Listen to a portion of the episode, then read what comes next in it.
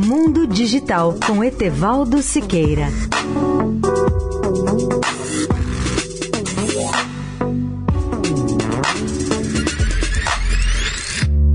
Olá, amigos da Eldorado. Um marco histórico na trajetória da Embratel foi a transmissão das imagens da chegada do homem à Lua no dia 20 de julho de 1969.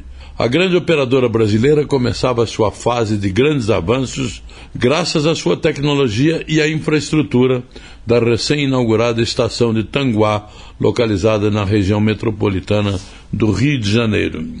Para José Formoso, CEO da Embratel, a empresa fez o que era inimaginável para um país da América Latina na época.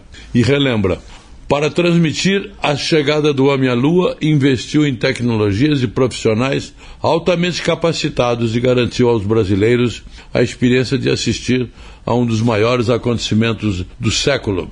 A transmissão da descida na Lua para os brasileiros foi feita a partir do centro de Tanguá, por meio de uma estrutura de telecomunicações via satélite e de uma antena parabólica de 30 metros de diâmetro. Os profissionais da Embratel que participaram da transmissão se revezavam em turnos para garantir o envio de sinais o mais prontamente possível, posicionando o Brasil ao lado de outros avançados países.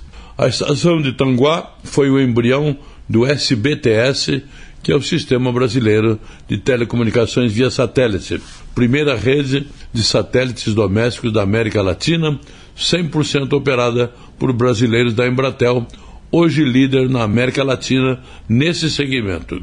Etevaldo Siqueira, especial para a Rádio Eldorado. Mundo Digital com Etevaldo Siqueira.